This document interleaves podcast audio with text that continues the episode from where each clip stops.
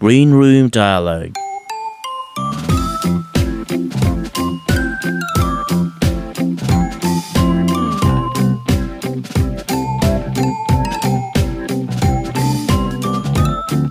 今日も大変お疲れ様です。グリーンルームダイアログハッシュタグ G ログの鉄です。この番組はポッドキャストをきっかけに知り合った友人知人とグリーンルームいわゆる楽屋でのわちゃわちゃグダグダトークをお届けできたらなという番組なんですが今日はシーズン1のファイナルということで特別企画あの先生の研究室に楽屋ではなく研究室にお邪魔をしております。ということで今日はよろしくお願いします。はい、ひき肉です。それ言うんだ ごめんなさい、言いたくて。あそうなんですね。はい自己紹介お願いします。はい、イルカです。はいよろしくお願いします。よろしくお願いします。ゆりかさんとは3月ですかね。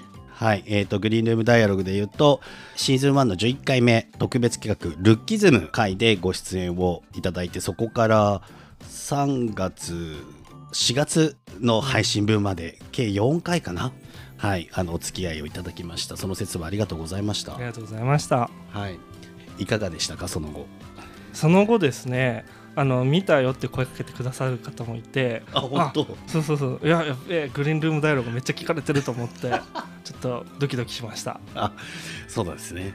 あの実はルッキズムの回がですねあのありがたいことに多くの方に聞いていただいてて、自分の手元にはあの各回の再生回数うん、うんうんうん。のランキングとか出るんですけどルッキズムがね高いんですよ。イエーイ。はい、まあ皆さんねあのすごく関心のある、えー話題だったかなってこういうふうにも思うんですが、はい、ということでエリカ先生は一応憲法学と哲学の先生ということでその先生の研究室にお邪魔をしてお話を伺うという企画の第2弾、はい、前回がルッキズム。では今回はどんなテーマでいきましょうか？今回は、まあ、これもですねツイッター現 X で話題になったやつなんですけども、はいはい、まあ、ゲイに対する就職差別を考えるっていうテーマでお話をしていきたいと思います。はい、ゲイに対する就職差別。うんはい、について考えるということで、はい。グリーンルームダイアログは10日、20日、30日の配信の予定ですので、まあ、それに合わせた形であの今月はお届けできたらなと思っておりますので数回にわたりますがお付き合いいただければと思いますがよろしくお願いいたします。よろしくお願いします。じゃあ早速お話を、はい、はい、始めていきたいと思いますがじゃあここからはイルカ先生に、はい、はい、まずはお任せしても大丈夫でしょうか？はい、はい、じゃあお願いします今回考えるのは、まあ、ゲイに対する就職差別ということで、まあ、いろんな差別がですねあまだ日本にゲイにゲイ含め LGBT として残ってると思います。うん。まあ、家があのみ同棲する家が見つけられないとかですね、うん普通のパートナーと一緒のような扱いをしてもらえない、うんその病院とかでってあると思うんですけど、うん。で職業っていう、まあ、我々のですね極めて重要な人生の中で重要な部分を占めるものの中の、まあ、就職っていう部分ですね。働いた後もいろいろと問題があると思うんですけどとりわけしあのめ就職する部分でどういう差別があるのかそれともないのか何なのかっていうことについて話したいと思ってます。はい。で少し前にちょっとこれが話題になったんですよね。そうなんですよ、うん。なんかその発端の、まあ、ツイートないしポストはですねある方がですねなんかリプライとしてですね、まあ、ゲイが理由で内定取り消されるとかざらにあるだろうと。これが差別じゃなかったら何なんだっていうことをですね、まあ、おっしゃっていたと。うん。でこれに対する、まあ、ネットの反応としてですね、まあ、結構そのそれはもうなんだろうノンケかゲイか問わずあの同じような反応を見られたんですけど、まあ、一方でねそのやっぱり差別があるのって大変だよねとか実際そういうのあるよねっていう反応もたくさんある中でうん。結構その差別が存在しないよっていう意見もたくさん見られたかなというふうに思ってます。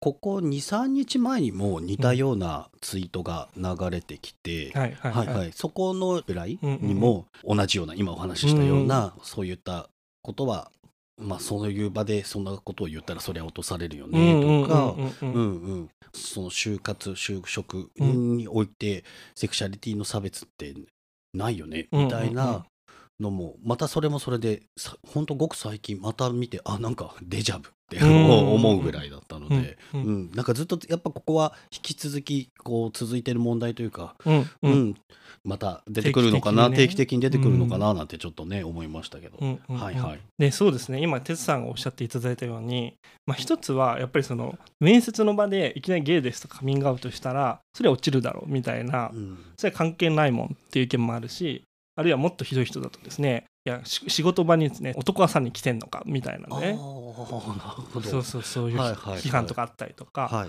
あるいはもっと単純にですねいや別にゲイでも就職してますけどみたいな。だから差別とか別にないでしょみたいな、ああゲゲイだからといって別に差別を受けて就職できてないなんてことはないよっていう意味合いでうんそうですねですそうです。なるほど。なるほど。っていうような話があったんですね。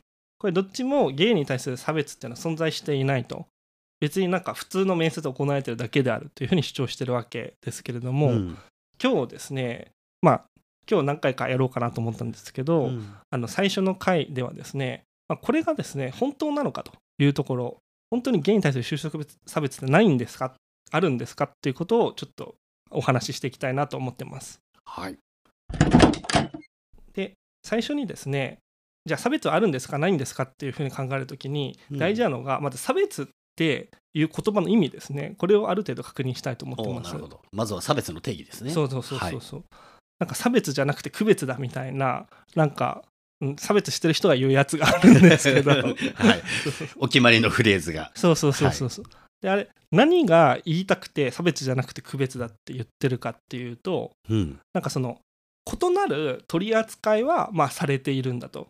例えばそのなんだろう女性は能力が低いからあのー選挙権を与えませんっていうことが、まあ、実際に世界ではあったわけですけど、うん。20世紀前半まで。でそれはやっぱ差別じゃなくて区別だっていう風な言葉で表されるうるようなことでうん。それはあの異なる取り扱いをしている男性には選挙権を与えて女性には選挙権を与えないってことをしてるんだけどもそれはもう当然正当化されるんだと。やっていい区別なんだっていう、うん。その意味で、まあ、差別じゃなくて区別なんだみたいな言い方を、まあ、現代の人ならするかなというふうに思いますね。でここから分かるのは差別っていうのは少なくとも2つの要素が揃わなきゃ差別にならないってことなんですね。あ差別は区別と違って2つの要素がないと、まあ、差別とは言い切れない定義できない、はいはいはい一つはまず区別があることですね。ああ前提としてねそうそうそう。うんあの異なる取り扱いがされていることですね。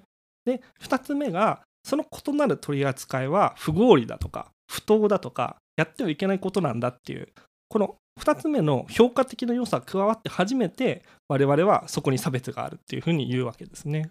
じゃあその区別がに合理性がなかったり正当性がなくってなると、そうそうそう差別だ差別で。そうそうう。ん、うんうんで例えばさっきの選挙権の話で言うとですね、うん。うん女性の方が能力が低いっていうのは明らかな嘘なので はいはい。その区別には正当性がない。不合理であると。なるほど。嘘が含まれているとそれはもう正当ではないというそうですね。うん。うん。なので選挙権を女性にだけ与えないというのは差別であるというふうに我々は言わなければならないということですね。うんうんうん。なるほどなるほど、ううんんでこれを先ほどのゲイに対する就職が差別はないっていう問題に当てはめるとはい。就職差別があるというためにはですね逆に。まずゲイに対してのんけと異なる取り扱いがされています。ああそうか。区別がまずなきゃいけないそうもんね。そう。いう区別があって、しかもその区別は、まあ、不合理だということを言わなきゃいけない。はいはいはいはい。なので逆にゲイに対する就職差別はないよっていう人たちはゲイとノンケは同じ取り扱いをされていると主張するかうん。あるいは異なる取り扱いをされているんだけれどもその取り扱いは合理的だとか別に正当だってことを主張することになるわけですね。なるほどなるほど。要するにまあ差別が2つの条件があるから、うん。その2つの条件どっちかをまあ否定する理論がないとそれうんうん。は否定できないよっていうことですね、そうなんですよ。なるほど。でさっきネットで見たって言ったはい。面接で変なこと言い出したら当然落ちるだろうっていうやつとかはいはい。あるいはゲイって実際就職してるじゃんみたいなのはこれはゲイに対する異なる取り扱いがないよっていう主張する方なんですね。ああそうですね、うん。文脈的にはそうですね。はい、まずそもそも区別もしてないよっていうことですよね。そうそうそうそうそう、う。んうん。そもそも区別もしない。うんだから就職差別がないよっていうためには別に区別はあるんだけどそのゲイなんてなんかそういうあの落とされて当然みたいなこと言ってもいいんですよ。あいいの？いいっていうかダメなんですけど、うん。ああの差別がないっていうためだけえなら、なるほどね。そうそうそうそう。いうことですね。だけどさすがにネットでもそういうことを言う人はまあす少なくともあまり見ない。あそっちのルートで否定してくる人はまずあまり見ないと、うん。うん。まあ、それは、まあ、いいことなのか悪いことなのかっていうのはあって、うん。まあ、いいこととして解釈するとやっぱゲイに対して、そのノンケと異なる取り扱いすることはいけませんよねっていうことをみんな合意してるっていうふうにも見れますよね。なるほどなるほど。うん、っていうふうに捉えるとまあいいことうん。だし、うん。でもそもそも区別があるとしたらうん。それを区別すらないってことを否定するという意味ではかなり根本的にその被害者の存在を否定してるってことになってしまうので。ああもし本当は実際はある区別があるけど、そこから根こそぎ否定してたらそうそうそうそれはもっとひどいひひどいひどいことだよねっていうことね。そうそうそうそう。んんん。なんでまあまあなんていうか良くも悪くもっていうことなんですけど、じゃあ実際にそのネットの声に対応してはい。ゲイに対する異なる取り扱いはあるのかないのかっていうことに集中してこれから話をしていきたいと思います。はい。まずですねゲイでもたくさんの人が就職しているっていう方ですね。おはいはい。からいくと、ゲイでもみみんな就職してるよっていううん。反論ですね、あれからいくと、と、まあ、これはなんか簡単な話で、うん。別にゲイの人の9割が普通に就職できたとしてもうん。仮に1割の人がゲイであるがゆえに面接で落とされてたりしたら、まあ、差別はあるわけですよ。あそっか。そうだね。うんうんううん。んううんん。うんでたくさんの人が就職してると何の関係もなくて、うんうん。あの差別はあ誰かに対して差別があるかないかってことをしっかり見ればいいっていうことになるわけですね。うんうんうん。なるほど、うん。多数決じゃないもんね。そう。多数決じゃないんですよ。うんうん。で特にその差別とかって、うん。まあ、普通マイノリティにされるものじゃないですか。はい。だからなんていうか数の問題で捉えちゃうともう差別の問題って絶対解決できなくなっちゃうんですよね。なるほど。そもそも差別を語るとき論じるときに、うん。数の問題というか数の視点を入れたらもう根本からひっくり返るんだもんね。そうんうん。もういつもマママジョリティその多数派の人たちが言うことが正しいとか、まあ、それが常識だから仕方ないだろうなっちゃって、うん。うん。なんかこ個人が自分らしく生きるってことが、まあ、できなくなっちゃうのでそれは。なるほど。なるほど。これはまあちょっとなんていうかあんまり筋悪すぎ。あまりに筋悪すぎる。あまりに筋悪すうん。ぎ、うんうん。ということであんまりこれを言ってる人はなんか相対的には多くはないのかなって思って、うんうん。それよりもなんか面接の場でいきなりそんなこと言ったらそんな落ちて当然だろうみたいな人の方が僕は多いかなって思いましたね。うん、僕もなんかついてるリプライで多かったのはそういうの文脈、うんうんうん。なんか仕事と関係ないこと言うなよとか、ううんんうんうん。うん。あの面接の場でいきなりそれ言ったらうるさい人だ、うんうんうんうんうんうん。お思われて当然だよねみたいな、うんうんうん。うんそういうのが結構多かったよね。うんうんうん。まあ言葉とか表現とかは違うにしてもまあなんかそこら辺のことを言ってるリプライが一番目立ってたかな。うんうんうん。うんうん。じゃあまずそこから行きたいんですけど、はい。まあ、3つぐらい疑問があるんですけど、うん。まず1つ目がですね、うん。そのそういううるさい人をなぜうん。想定してしまうのかなっていう、なんかちょっと想定してる場面が極端じゃないかなっていうふうに僕思うんですよね。ほうほうほう。これどういう意味かっていうと、うん。なんか他の例を使うとうん。なんか分かりやすいかなと思うんですけど、うん。例えば、まあ、ツイッターで犬飼ってること面接で話したらそれを理由に落とされちゃったみたいなツイートがあるとするじゃないですか。はいはい。でそれ見た時にうん。じゃあどういう文脈でその人は犬を飼ったって話したと思いますか、もしそのツイートを見たら、うんまあそういう面接だとどこにお住まいですかとか、まあ、通勤経路に関連して、まあ一人暮らしですかとかいうところでなんか聞かれる中に、あえっ、と家族と住んでますとか、一人暮らしですとか、うん。あでもあの一人大事な家族がいます。あの犬ですみたいな、ペットももうちの家族ですみたいな、うなんかそういう流れで言ったのかなとうんか、あとはなんだろう持ってるもものが犬のなんかあれがついてで「あ犬お好きなんですか?」って面接官に言われて「あすはい」って。うちでも飼ってるんですみたいな雑談の中で出てきた雑とかね、なんかそんな風にパッとイメージはするかな？うんうん。趣味は何ですか？とかね。そうね。そうね、とかなんだろう。健康法はありますかってああの犬の散歩ですって言ったとか。でなんかそういうふうに普通に犬を飼ってることが話すことが適切な文脈を想像すると思うんですよね。あそうねこういうだって面接でって言ってるからね。うんでじゃあゲイであることを言うってのはなんていうかそれと違うことなのかって話なんですよ。ほうそのゲイだから落とされたっていう人もうんなんか今の犬飼ってるのと同じで考えると、うんなんかゲイであるっていうことが適切な場面でそう文脈でそう言ったっていうふうに考えるのが普通のように思われるわけです。ああさっきそういうふうに犬の時に考えたように同じようにおか発想してもいいんじゃないかとね。そうそうそうそう。んうん。それこそその一人暮らしですかとか、まあ、家族のことあんまり聞いちゃいけないと思うけど、まあそうね。そう実際の面接だとね。例えば働き方の問題でその時短がいいですとか言ってる方に対して何ですかって言ったら例えばパートナーの介護です、うん結婚してるんですか、うんいや同性です、うん。こういう流れは全然ありえるわけですようね。それとかなんか例えば趣味とかであのなんていうかよくバドミントンやってますとか、うんうん。でそれはなんかサークルとかですか？みたいな。いやいや同性のパートナーとやってますとか、うんうんんん。いうことも全然別にあり得るわけですよね。まあそうですね。生活場面の中で出てくる可能性は出てあるからね、うん。何でも。それはなんか我々が、まあ、ゲイであるっていうことが我々の生活と密接に結びつくっていうかうん。一部分なので、うんその面接でそういうことを言うっていう可能性は全然あると思うんですよね。うんうん。なのになんか多くの人はなんか面接の場で何の関係もなしに私はゲイですっていうふうに最初のポストの人が言い出したと。今若干ひき肉ですと同じ ふりをしたけど。まあでも突然手を挙げて偶偶然。然偶然ね。こ れすごいオープニングとリンクさせたのかと思って伏線回収したのかと思っちででもこう手を挙げてシュプレヒコールのように「そうそう私はゲイです!」って言ったように勝手になんかイメージしてる人がいたということですね。そのリプライの中にね。うん。うんだからそれがちょっと不思議ですよね。なんでそういう想定になっちゃうのかなってまず思いますね。うんうんうん。なんかその一つの理由としてうん。なんかやっぱりその LGBT 活動家がいるみたいな。はいはいはい、なんか利益を貪っているみたいなことがツイッターでも書かれたりしていて、まあ昔からある。そう。ねあれだね。うん。なんかそれがなんかその変な形で変な形というかそのそのヘイターが言ってることですけど、そういうのは、それの影響を受けてしまってるんじゃないかなってちょっと不安になったりするんですよね。おというのは、だって普通の僕もそうですし、うん。もちろん喋ってる哲さんもそうですし、うん。僕の友達も知ってる人もみんなそんななんかいきなり面接でそのことを言い始めるはずもない人たちしかいない。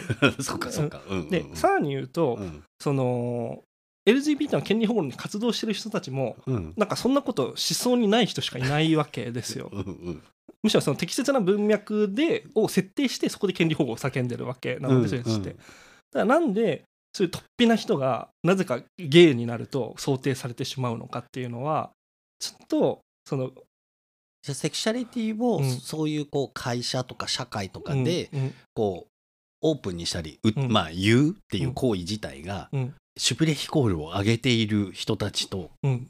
被るというか、そういうふうに言ってるだろうってなんかそこを変にリンクさせてってうん。イメージしちゃうってこと、そこだとしたら、うん。そうだとしたらセクシュアリティをオープンにしているというとこしか共通点がないのに、そうだねそうだねなんでそこがつながっちゃうのかなってやっぱなっちゃいますよね。あでもそこはもう一個共通点としては会社に言うとか社会組織とかにこう自分より大きいものに言うっていうところもちょっと似てるからなんか連想しちゃうのかな。なね。うんうん。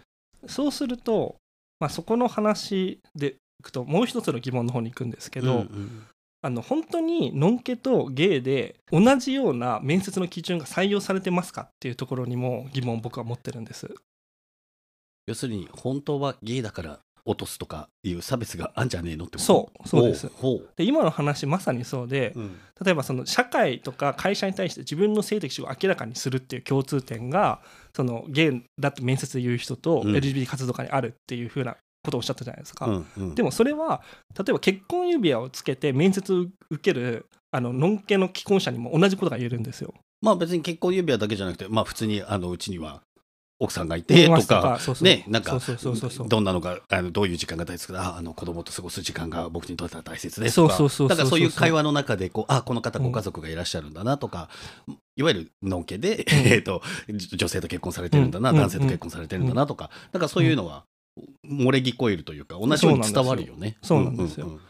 でしかも入社したらそういうことを言う機会はもっともっと多くなるわけなのでうんでそうするとじゃあその人たちがあののんけ擁護活動家でなんか文脈と関係ないやばいこと言ってる人たちと想定されるか。あなるほど。急にあの面接中に関係がないところでうん「私は、えーのんけです。そうそうそうそうそう異性愛者です!」そうそうってそうそう。そう言ったとは誰も想像しないよね。しないんんですよ。なるほど、ううんんうんそうだね、うん。なのにゲイの人はそういうこと言ったと想定されるしあるいはもしあの適切な文脈で言ったとしてもなんていうか変なこと言ってるように受け止められてしまうっていうことだと思うんですよね。うんうんうん。だからそうするとやっぱりその想定する場面がまず突飛だということもあるし、うん。でもし突飛じゃない文脈で言ったとしてもダメだというのであれば、うん。それはのんけだっていうのは言っていいけどゲイというのは言っていけませんという異なる取り扱いをやっぱしてしまってますよねっていうことになる。はいはいはいはいはい。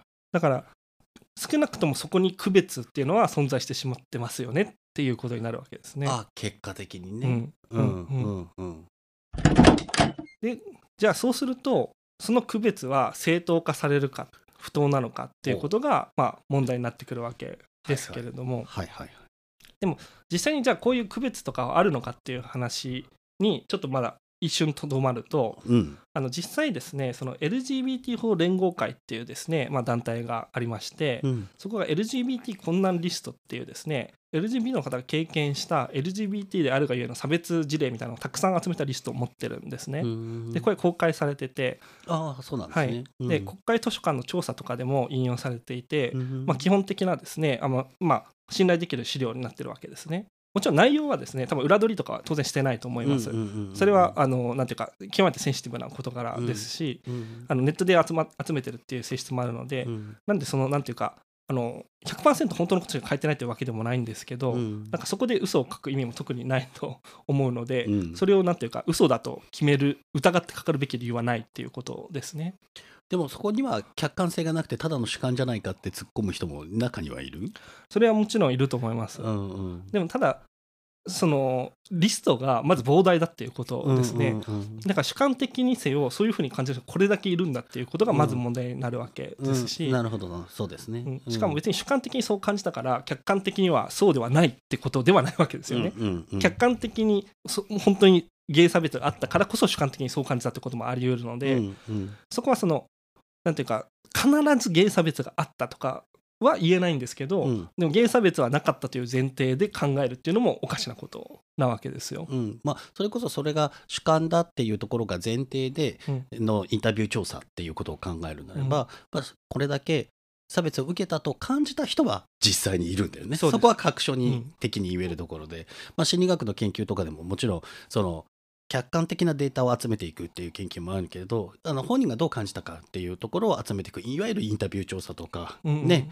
あとはあのそのインタビューした内容をあの分析をしていくなんていう研究法もあるのでなんかそれが主観じゃないかっていうツッコミって別にそのデータが意味のないものという、うん。うん。あのツッコミとしては成立しないんですよね。ううんうんまあ、多分このリストは個々のインタビュー調査っていうよりも多分ネットのアンケート調査とかで集めたものなのでああパブリックコメント的な感じで集めたような感じなんです。かね。うんうんだからまあ個々のインタビューよりもなんていうかその本当のその人の気持ちが表れてるかっていう点についてもまあやや信頼性は劣るかなとは思うんですけどまあだからといって別に信頼性ゼロとかいうことではで。ないはないよね。ううん。んでその中で、まあ、実際に皆さんにそのリストを見てもらいたいんですけどこんなに膨大なんだって、こんなに書いてあるんだってういうのを、んうんその中でも例えば一つ紹介すると就職活動の際結婚などの話題から性的指向や性自認をカミングアウトしたところ面接を打ち切られたっていう経験とかですね、うん自治体の教員警察官などの採用試験適正試験において同性に惹かれることはあるか女性に生まれたかったかなどの質問項目があり回答することに精神的苦痛を感じマイナス評価へとつながったっ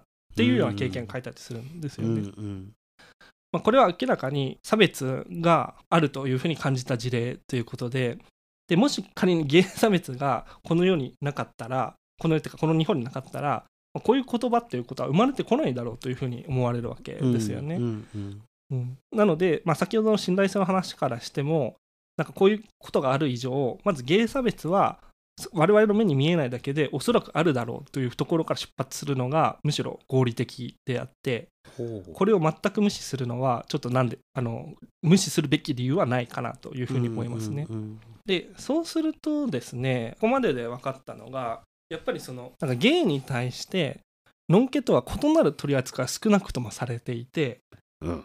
でそれはそのゲイであることを面接で言うのは変だとか、そういうことですよね。うんでそれがその就職に関して不利に働いているであろうっていう出発点が今得られたわけですね。うんうんで今度考えるべきなのはじゃあそれは正当なのかそれとも不当なのかっていうことを考えたいと思います。あそうかそれがもし正当となれば、うん、それは差別じゃなく合理的な区別だっていう話になっちゃうんだもんね。そうなんですよ。うんうんあの例えば試験の点数で合格と不合格を分けるっていうのは区別が明らかにあるんだけども正当だから差別じゃないわけですね。うんうん。それと一緒でゲイであるっていうことは就職において不利に扱われてもしょうがない事例性質なんだということが言えればここに差別はないということになるわけです。なるほど。さっきの点数で言えば点数の低い人差別だとはならないっていうのと同じようにもしそこに正当性があるならまあゲイである以上しょうがないよねうんっていうふうな理論が通っちゃうわけね。そうです、うんうんうんただ最初に言ったようにさすがにそのネットでもゲイに対する異なる取り扱いがあるときにでもそれが正当だっていう人はいないあそうのでまずは異なる取り扱いすること自体がいかがなものかっていうコンセンサスが得られつつあるよねって話だったもんね。なのでそこをですね皆さんこう確固とですね一緒に握っておいてもらえるなら、まあ、この後の話は、まあ、する必要はないわけですけれども、うんうんまあ、一応ですね、まあ、しときたいなというふうに思うのが、はいまあ、一つの例えば意見として LGBT とか数が少ないじゃないですかと。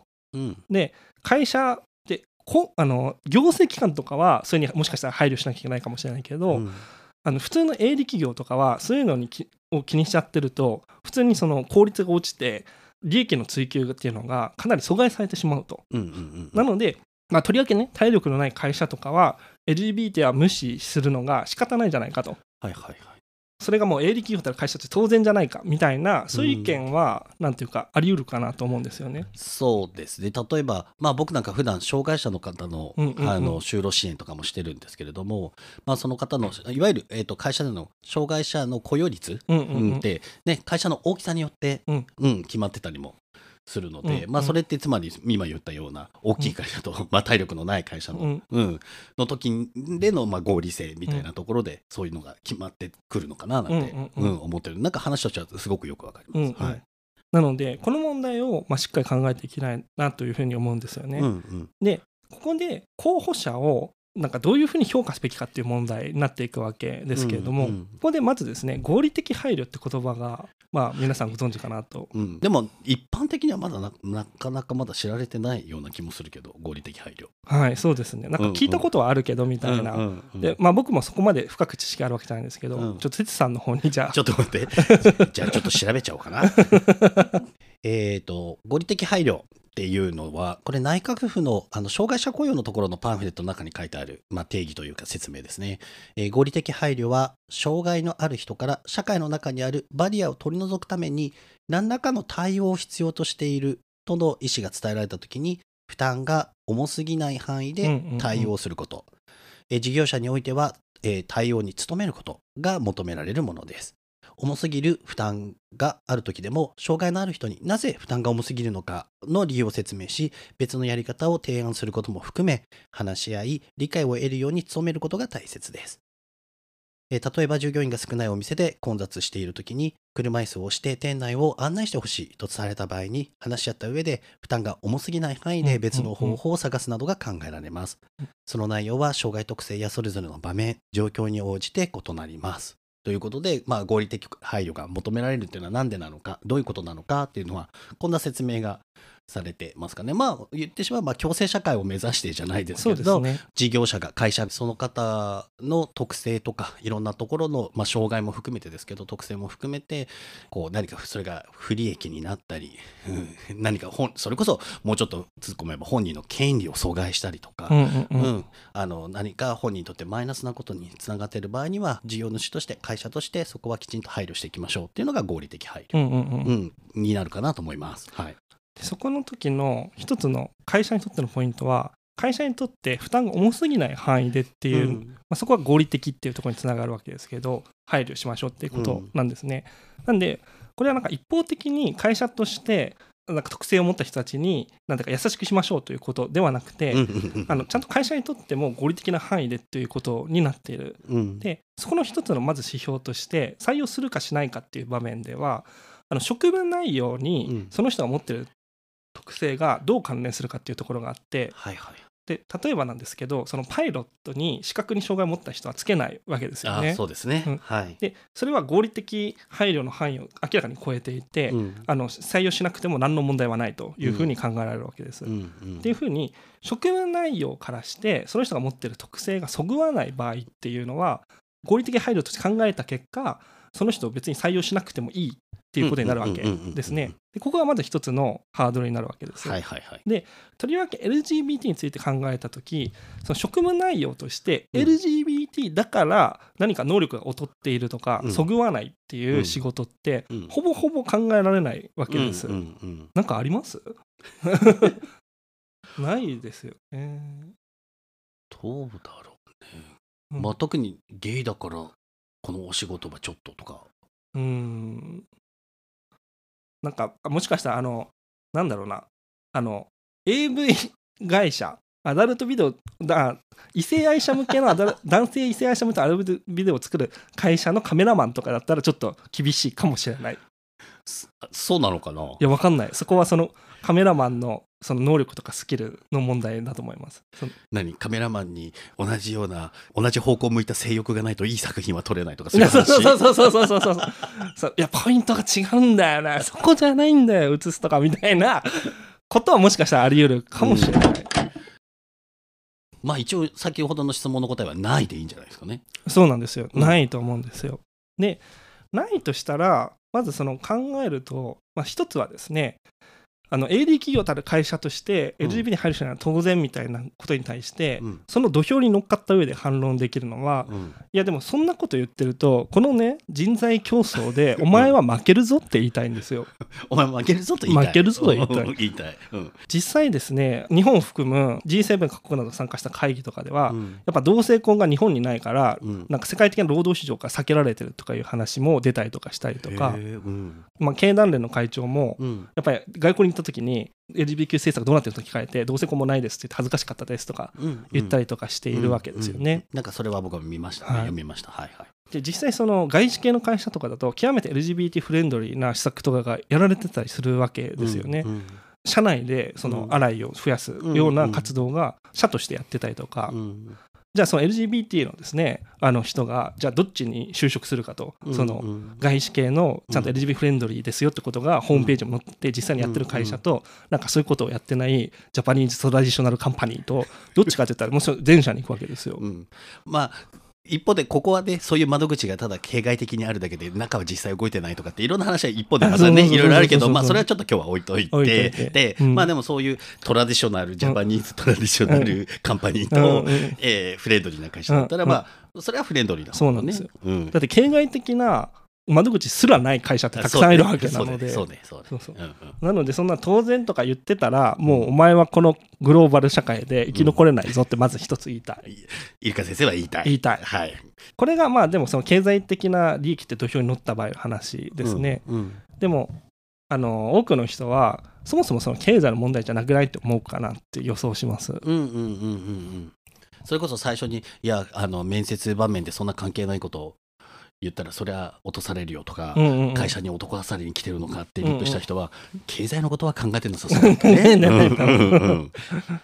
それよりもなんていうかその会社の自由みたいな、うんうん。採用する自由があるだろうと。ああはいはいはい。でそれを別に行使してるだけじゃないみたいな。うんうんうん。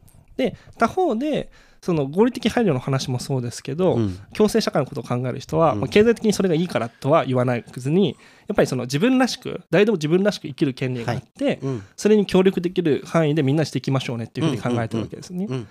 だからいわゆる道徳とかうん。倫理とかそういう問題になってくるわけですね。権利とかですね。でこの文脈で、うん。じゃあその LGBT をうん。差別をあ差別とか区区別をしてあの採用を、まあ、しないようにするっていうことが正当化されるかっていうことを考えてみたいと思います。はいで、まあ、直感的に、まあ、されないような気はするんですけど、うんただ会社側にとったらいや会社にも採用の自由があるじゃないかっていうふうな言い方ってあると思うんですよねあり。ますね。はい。で実際に採用の自由っていうのはあの日本の判例でもかなり広く認められているものであって、でそういうふうな採用の自由によってうん LGBT を区別して採用ししないことが正当化されるんだっていう主張自体はなんていうかなんていうか言葉上はまああり得るかなというふうに思われるわけです。はいはい。なんでこれが本当に採用の自由の行使として正当化できるかっていうことをしっかり考える必要があると思います。うんうんうん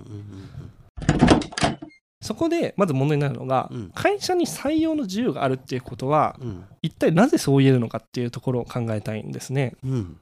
なぜかというと、はい。あの普通の人間、まあ、僕とか哲さんとか、うんあるいはむここに歩いてる人とかが、なんか普通に意思を持っていて、はい。こういうふうになんかしたいみたいな、だからその人に自由を認めましょう、うん。権利を認めましょうみたいな、うん。そういうことで発想ってよくわかるじゃないですか。はいはい。会社っていう存在は別になんか意思もそれ自体としては持たないしうん。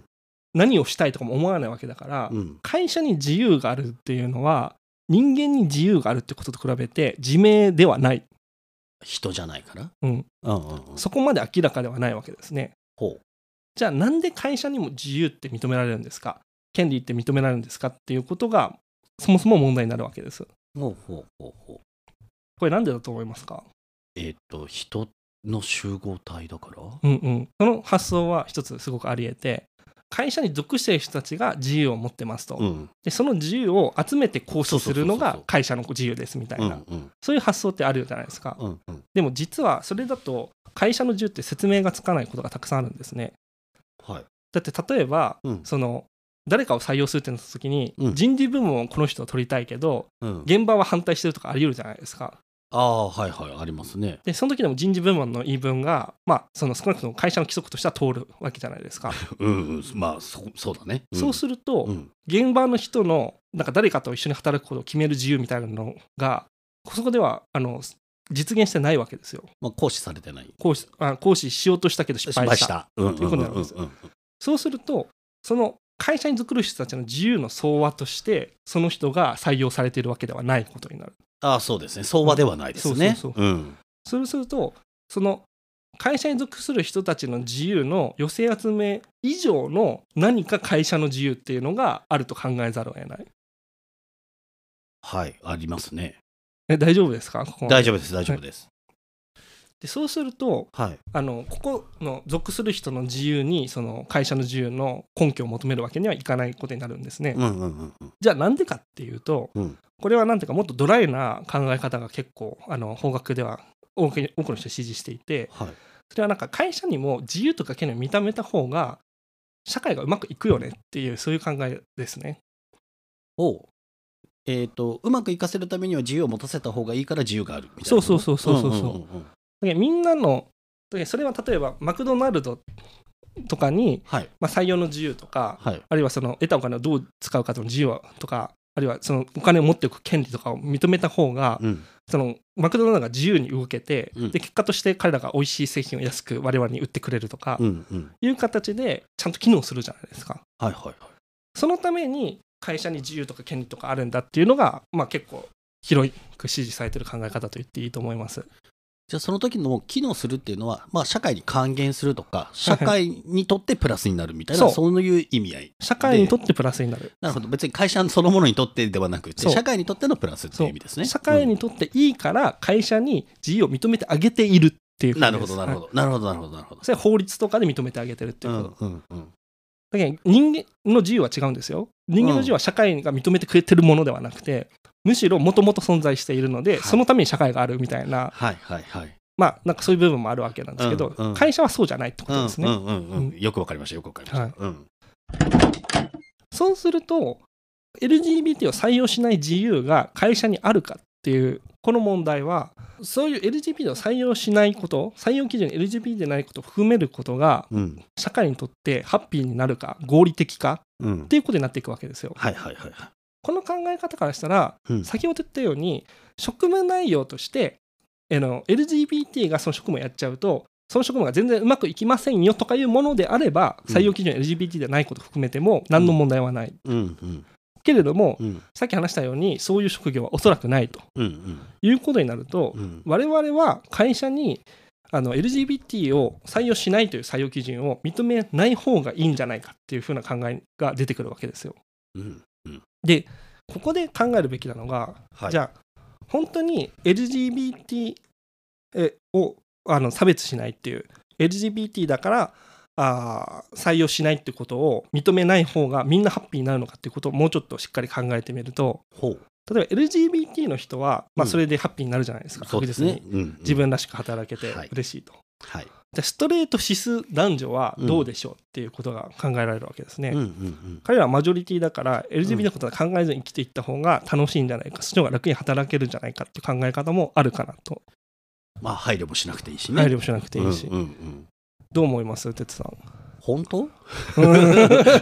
えっとねパッと聞いて思うのは、うん。例えばね、うん。例えば僕なんか、まあ、先ほども言ったように障あの精神障害の方とかの就労支援をしてたりとかうんうん。していく中で僕日々感じるのは、まあ、もちろんそこでは会社の方が合理的配会社の方に合理的な配慮をお願いしたりとか、うんうんはい。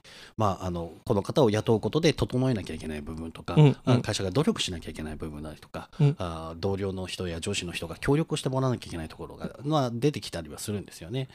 でだからまあさっき言ったように少数派は無視して、うんうんうん。あのマジョリティだけがマジョリティのことだけ考えた方がいろいろ楽なんじゃないかみたいなね、うんうん。いうのもなんか一瞬ん？まあ、そうあそういう考えする人もいるよねってのは分かるんだけど、うんうん。障害者支援障害者の就労支援してる中では、うん。やっぱり誰がいつそその障害者になるか分からないし、うんうんうんとまあ、僕し支援してる僕自身も自分自身も、あのもしかしたら支援される側にうん。たまたま回らなかっただけで来れてて、うんうん。この先はたまたま向こう側に支援される側に行く場合もあるだろうし、うん。っていう思いはすごくあって日々仕事やってるんですよ。うん。うん、なのでなんかこうえー、とマイノリティを切り離すっていう感覚が そんなにもともとないんですよね。うんうんうんで今の話で言うと例えばマジョリティの人でも例えばその方の娘さん息子さんだったりご家族だったりまた友達だったり大事な人だったりっていう方が、まあセクシャルマイノリティである可能性だって出てくるだろうし、うん。で普通に友達やその家族が不当な扱いを受けて合理的な配慮を受けられず切り捨てられたら、うん。か本人が悲しい。うんうんううん。んうん。あまりいい社会だとはその人も思えないと思うので、うんうんすごいなんか変な答えな巡り巡るんじゃないのって思っちゃう。うん、しなんか、うん、そうだね。なんかそこは、まあ、先ほどあの共生社会って話が出たけど、共に生きて言ってるもんなんじゃないの？そもそも。みたいな気持ちにはちょっとなる。うんうん、だから自分がもしその障害とか、うん。あるいはセクシャルマイノリティ特性を持ってないとしても、うん。セクシャルまあ、セクシャリティに関しては、まあ、簡単にはあの自自覚何か作為的に移行することはうんほぼ不可能はい。ということにな、はいですけれども、うん。まあ、身体的な障害とか、まあ、うん精神的な病、病気障害とかについては、まあ、いつ自分がそういうねはい。目に遭うかもわからないし、はい。あるいは自分の大切な人がそういう特性をもしかしたら持ってるかもしれないって考えると、やっぱり自分としてもそういう人が楽しく働ける社会の方が気兼ねなく楽しく働けるよねっていう、うんうん。そういうことですかね。はい、ちょっと非常に感情的なあれなんですけど巡り巡るんじゃないっていうのが、一言でね。うんうん、気持ちとしてはすごく強いです。あともう一つなんかこういう事例ももしかしたらあるかなと思って聞きたいんですけど、うん。障害のある方にとって働きやすい会社っていうのが、あはいはい。障害のない方にとっても働きやすい会社になるっていうのはありませんか、ありますあります。それはありますあります。だから例えば発達圏の方なんかはやっぱりその例えばダブルタスクが苦手なので、うんあの指示をこれをやっといたらあれをやってもしこれがこうだったらこっちをやるんだけどもしこれがこうだったら交渉しといてねっていう指示の出し方はこんがらがあるので、うんうん。あの順次1個終わったら報告するんでその都度言ってくださいって、うんうん。その方の障害特性に合わせてお願いをしたらじゃあうん。もう部署全体でそういうふうにしましょうって、うんあのあなただけその伝え方だけ変更するよりは、うんもうせーので全部部署自体のその情報の伝え方のシステムを変えた方がいいから、そっちにしましょうって言って、それをやったらあの発達障害じゃない定型発達の方も、うんその方が分かりやすいですとか、その方がずっと仕事しやすいですとか、いうことになって、うん。やっぱりその、えーその方に合わせてこうある最初は合理的配慮としてスタートしたことが結局全員にとって優しい職場の環境づくりになったって話は、もう今の話に限らず、うん。本当によくある話。うん。うんうんうん。なんかそれって偶然じゃないと僕は思うんですよ。うんうん。でどういう意味で偶然じゃないかっていうと、うん。もちろんその合理的配慮の内容を何でもそのあの定型発達の方にやると、うんみんな嬉しいってわけではないと思うんですけど、う んそうだねそうだね。なんかそういうことも起こり起こる。というの根本に何があるかというと、うん。あの従業員が自分らしく生きることあるいは仕事をできることに対して会社が価値を置いているってことだと思うんですよねその話って。なるほど。なのでその合理的配慮ももちろんするし、うん。その特性のない方もあの当然自分らしく生きるように会社はやってくれると。うんうんうんでそれがたまたま合理的配慮の内容だったり、うん。まあ、もしかしたらそうじゃなくて普通の産休とか育休とかだったりするかもしれないけど、うん。っていうふうに考えると、うん。根本はやっぱりその自分らしく生きることに価値を置いている会社で働くっていうことがうん。誰にとってもいいこと。うんうんうん。少なくとも従業員にとってはとってもいいこと。なので、うんなのでその帰結、うん。あるいは願意一個の現れ方として採用基準に LGBT でないことを含めるみたいな差別みたいなことをしてる人は、うん。そもそも根本的にそういう自分らしく生きるこことに対して従業員がそうあることに対して価値を置いてない会社ってことになってしまうわけですよね。うんうん。もしそれを置いてたらそういう差別、そういう区別はしないわけなので、うんうんそうするとやっぱりあのそういう差別をしない区別、うん。区別をしないってことは、あの自分らしく生きることに価値を置くっていうことをみんなで共有するみんなでコミットするってことなので、うんうん。これはみんなにとって利益があることだというふうに僕は思うわけですね。自分らしく生きる自分らしく、まあ例えば職場なら仕事をするっていうのは、別に LGBT じゃない人にとっても大事だしそこが叶えられたら普通に働きやすいし普通に生きやすいよね。そうなんですよ、うんうんだって LGBT キモい件一緒に働きたくないとかさ職場で普通に言える職場って、うん普通にさあのあおじさん臭いからキモいよねみたいな話とかもしてそうじゃないですか。あの、他者を見る視線とか価値判断の体系は似てるよね。似てる一緒だよね、きっとね。で実際、まあ、これは哲さんのこと詳しいかもしれませんけど差別って、うん。あの一つの属性に対して差別する人って他の属性に対しても差別をするっていう研究結果が結構ロバストにあるとうん。いうふうに聞いていて、うんうん。だからそういうふうなおっしゃったようなその人をその貶めるような価値体系価値観を持った体系的に持ってしまっていることになるわけですね。LGBT 差別を区別する会社っていうのは。だから話を戻すと、うんあの採用基準に LGBT ではないことをふ含めるっていうのは、うん。もうそれはみんなハッピーにならないことなんだと。うんうん。でそういうことをする自由っていうのは、うん。やっぱり会社にはないんだと。そんなのを社会は認めるべきでもないし、うん。認めてもないんですと、うん。いうことでやっぱりですねその最初の営利企業だからした仕方ないじゃんっていう反論は、まあ、に対してはさらに今のような反論ができるので、うんうん。結局 LGBT に対してはうん。就職においてノンケとは異なる取り扱いがされていてうん。しかもそれを正当化するような理由はないので、うん。やっぱり差別じゃんっていうことに私としてはなるかなと思います。っなるほど。ていうのが、はい、はい。今回第1回として話し語った内容なんですけれども、うん。次回予告もいあもういいよ、うん。そのこの流れでどんな話をしようと思ってるのかを、もうイルカ先生の方からお願いします。でこの流れで話したいのが、うん。じゃあ差別やけん良くないよねっていうふうに、うん。まあ、終わってもまあ悪くはないんですけど、うん。なんかもう一歩踏みた込みたくて、うん。まあ、差別っていうのは、まあ、道徳的に悪いことではあるんですけど不合理な区別なので、うん。でもなんていうか我々ってその道徳的に本当に正しいことばっかりしてるのって言ったらそうじゃないと思うんですよね。うんうん。なんかそのツイートとかポストとかの話なわけですよね今回。はい。はいそうするあそうですね、うんことの発端は。発端はね、はい。うん。で実際その僕があの今日検討してるリプライの人たちも、うん。そのなんかリプライをポンって置いただけですよね。うん。でそういう人たちがもうなんか何も考えずにやってるはずなんですよ。うんうんうんうん。LGBT を苦しめるぞとか思ってやってるわけではなくて。ああそういうことね。そううんうんうん。なんか日常の中で暮らしてて、うん。たまたまおすすめなんかなんかそういうのが出てきて、なんだこれキモいみたいなこう まあまあかもしくは、うん、うん。えそれはちょっと違うんじゃないの？と思って自分なりの意見をまあ普通に述べたつもりの方もいらっしゃたくさんいらっしゃるでしょうね。半分うん独り言みたいな感じで、うん。まあツイッターってそういう場所でしょとかそうそうそうそうそう。いう場所でしょみたいなね。うん。でもしかしたらその人はしかも日常生活ですごく辛い思いとかをしていて、うんうん。そのツイッターとか X だけがなんか自分に正直にいられる場所かもしれないじゃないですか。唯一の毒吐きの場所とか。そうそうそうそうそうそうそう。でそういう人がそういう人にまでいやそれ差別やけんやっちゃいけないよっていうふうに言えるのかと。それはそもそもなんで差別しちゃいけないのっていう。ほ自分が楽しいからいいじゃないって人にじゃあどう答えるかっていうさらなる問題があるかなというふうに思ってます。私はここだけにしか吐き出せないんだからこういうことをちょろちょろっと半分独り言のように書き込んだっていいじゃない。っていう人にどう答えるかっていうみたいなこと。もう道徳的な良さとか関係ないみたいな。ああああああもう私は私が楽しいからそれでいいんだっていう人に対してどう答えるかなるほど。ですね。じゃあその2回目はなぜ道徳的でいないといけないのかってこと？そう。そう、一言で言うとまあちょっと硬い言い方ですけど、うんあの倫理学とかでは YB モラル問題っていうふうに呼ぶんですけど、うんなぜ人は道徳的でなければいけないのかっていう問題を、まあ、前半扱おうかなと思います。はい。ということでじゃあ1回目はここまでにしてはい。はい。じゃあ2回目はその YB モラル、モラルうん、問題、問題、はい、を入り口にして、はい。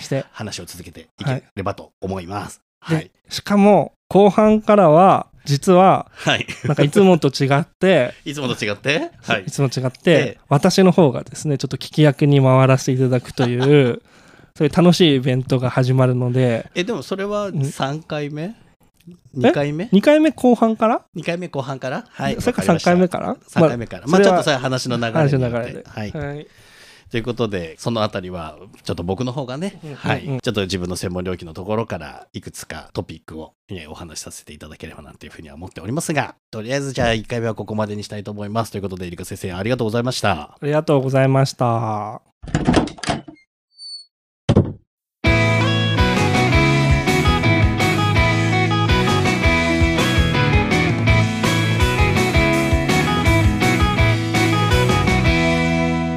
最後までお聞きくださりありがとうございました。